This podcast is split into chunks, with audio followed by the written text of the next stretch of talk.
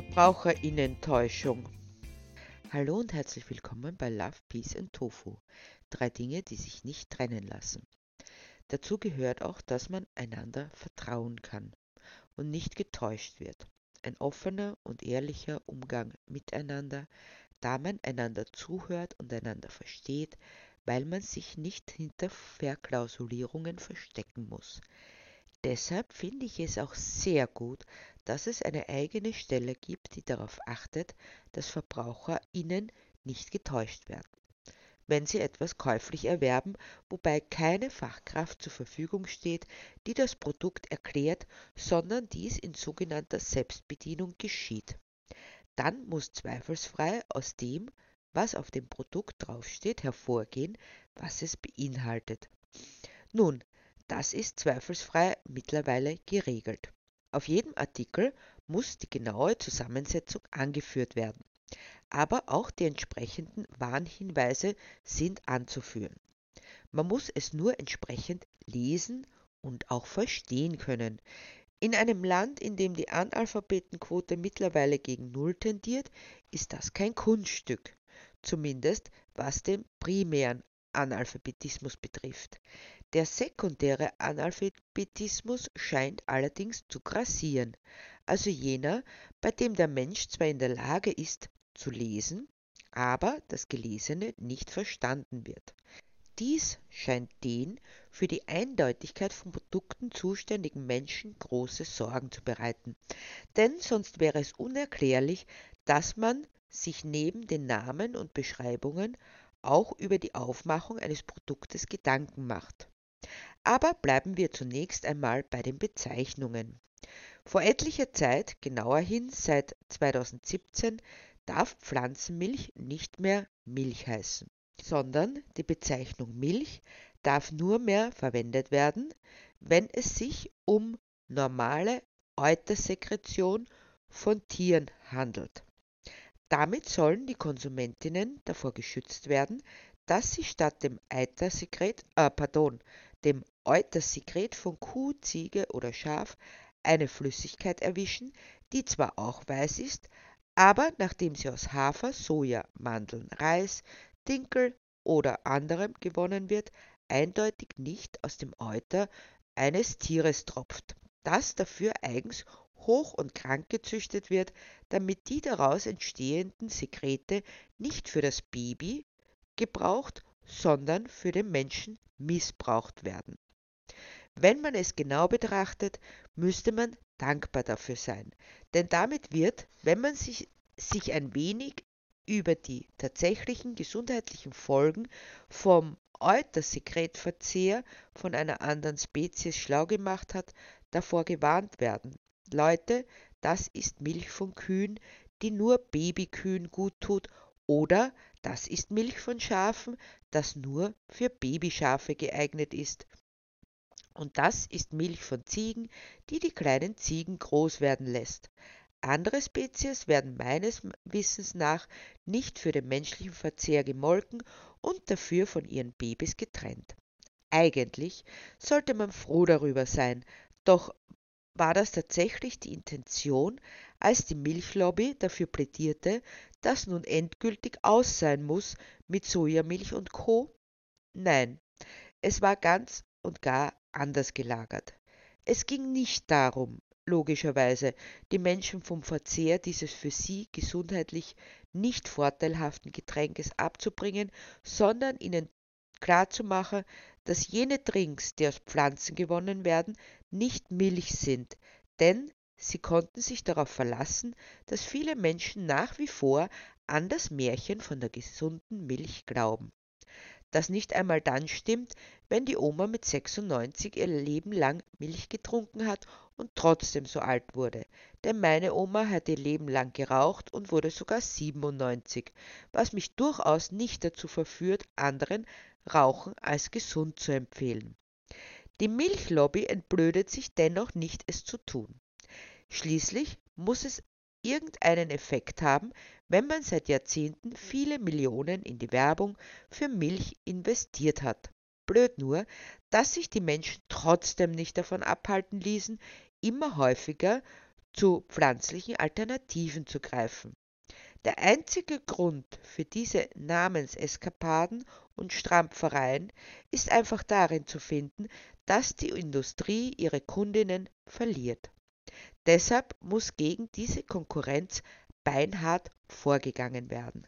Und wenn die Konsumentinnen sich schon nicht in ihrem Vorgehen beirren lassen, trotz massiver Desinformation, muss man den Namen wegnehmen. Eigentlich wollte die Milchindustrie noch viel weiter gehen. Wäre es nach ihnen gegangen, so hätten pflanzliche Alternativen nicht mehr in Packungen, die auch nur in irgendeiner Weise an jene vom Qualprodukt Milch erinnern, verkauft werden dürfen. Darüber hinaus hätte auf ihnen auch keine weiße Flüssigkeit abgebildet werden dürfen. Damit zeigt sich ganz deutlich, die Initiatoren dieser Verbotsserie glauben daran, dass die Konsumentinnen samt und sonders Analphabeten sind, die sich nur von der Packung und ihren Erfahrungswerten damit leiten lassen. Warum kann es dann sein, dass auf der sogenannten Heumilch nur Heu abgebildet ist, wenn sie doch gar nicht aus Heu gemacht ist und die Konsumentinnen damit in die Irre geführt werden könnten, wo sie doch offensichtlich des Lesens nicht mächtig sind. Man könnte es fast als diskreditierend und bevormundend sehen, wüsste man nicht, wie gut es die Gesetzgeber mit einem meinen. Deshalb kann ich mich darauf verlassen, wo Milch draufsteht, ist auch Eutersekret drinnen. Dann frage ich mich allerdings schon, aus welchem Euter die Scheuermilch fließt, die nach wie vor als solche bezeichnet werden darf. Dem kann entgegengehalten werden, dass die Packung nicht der von Milch entspricht, sondern für die, die nicht lesen können, wie uns allen unterstellt wird, ist das Aufbewahrungsmittel der Wahl so gestaltet, dass es zu anderen Putzmitteln passt. Aber was, wenn es doch noch Menschen gibt, die lesen können? Dann könnten diese, wie es vorgegeben ist, steif und fest darauf vertrauen, dass dieses Produkt das die Bezeichnung Milch im Namen trägt, auch Eutersekret enthält, wie von der EU vorgegeben, und diese in den Kaffee schütten. Die Konsistenz ist zwar ein wenig komisch, aber vielleicht handelt es sich ja um eine ganz eigene Kuhrasse, die aus ihren Eutern die Scheuermilch entlässt. Wer Lust hat, kann es ausprobieren. Hier beginnt die Glaubwürdigkeit ein wenig zu bröckeln. Denn wenn man wirklich das Beste der Konsumentinnen im Auge hat und sie nicht täuschen will, müsste die Scheuermilch nicht mehr Scheuermilch heißen dürfen. Nachdem allerdings Scheuermilch aus nichts besteht, was nun wirklich gesundheitsgefährdend ist, ich nehme auch an, dass es grauslich schmeckt, so dass man relativ schnell davon ablassen würde, es zu konsumieren. Kann nichts wirklich Schlimmes passieren. Doch es gibt nicht nur die Scheuermilch, die eindeutig nicht aus dem Euter irgendeines Säugetieres kommt, sondern es gibt auch noch die Sonnenmilch, die nach wie vor als Milch bezeichnet werden darf und womit die Milchlobby kein Problem hat. Hier würde ich aber davon abraten, es zu probieren. Damit wird deutlich, niemanden geht es darum, die Konsumentinnen nicht zu täuschen, sondern es ist ihnen nur daran gelegen, quasi die Pflanzendrinks aus dem Rennen zu kicken. Jetzt gilt es allerdings die Frage zu stellen, wovor sollen die KonsumentInnen geschützt werden, wenn die pflanzlichen Milchalternativen so anders aussehen und bezeichnet werden müssen als die Eutersekrete? Was ist das, was den Konsumentinnen Schreckliches zustoßen könnte, wenn sie statt der Milch die Haferalternative zu sich nehmen? Werden sie ernsthaft krank davon? Haben sie mit Folgeschäden zu rechnen? Man kennt das ja. Jemand geht gedankenverloren durch den Supermarkt, greift ins Regal, sieht nichts als die Packung und irgendwo im Wort Milch, dann zahlt er dafür an der Kasse. Selbst da fällt ihm nichts auf, da mittlerweile einige pflanzliche Alternativen nicht mehr teurer sind als ihr tierliches Pendant. Dann geht er damit nach Hause, er schüttet das, wovon er meint, es sei das tierliche Produkt, das er bisher immer konsumiert hat, über sein Müsli oder in seinen Kaffee oder kocht damit das Erdäpfelpüree und jetzt passiert das, was die Tierausnutzungsindustrie tatsächlich fürchtet, nämlich es schmeckt diesem Menschen. Völlig unbeabsichtigt hat er also das für den Menschen gesundheitsschädliche Leitprodukt gegen eine gesunde, leidfreie Alternative getauscht. Und siehe, schmeckt auch noch.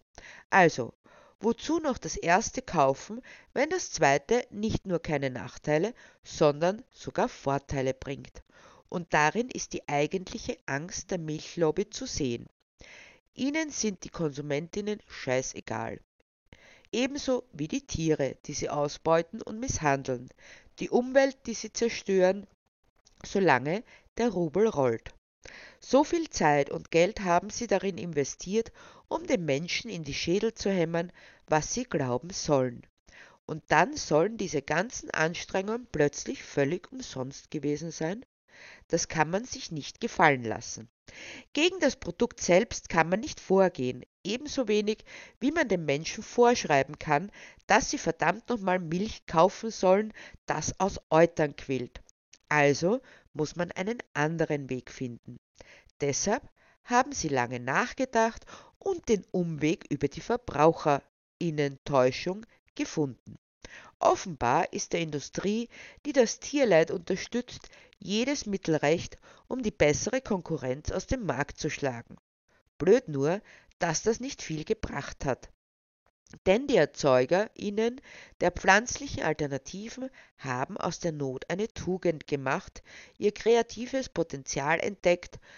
Jetzt sind Namen auf dem Markt wie This is not milk oder voll frisch statt Vollmilch oder Ml'ik statt Milk, wogegen übrigens auch schon wieder vorgegangen wird, da selbst dieses Kunstwort die Konsumentinnen täuschen kann.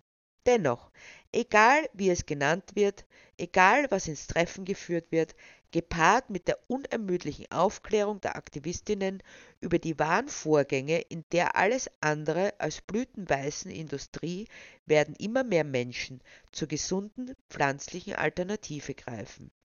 Niemand will ausgebeutete Kühe, niemand Kälbertransporte.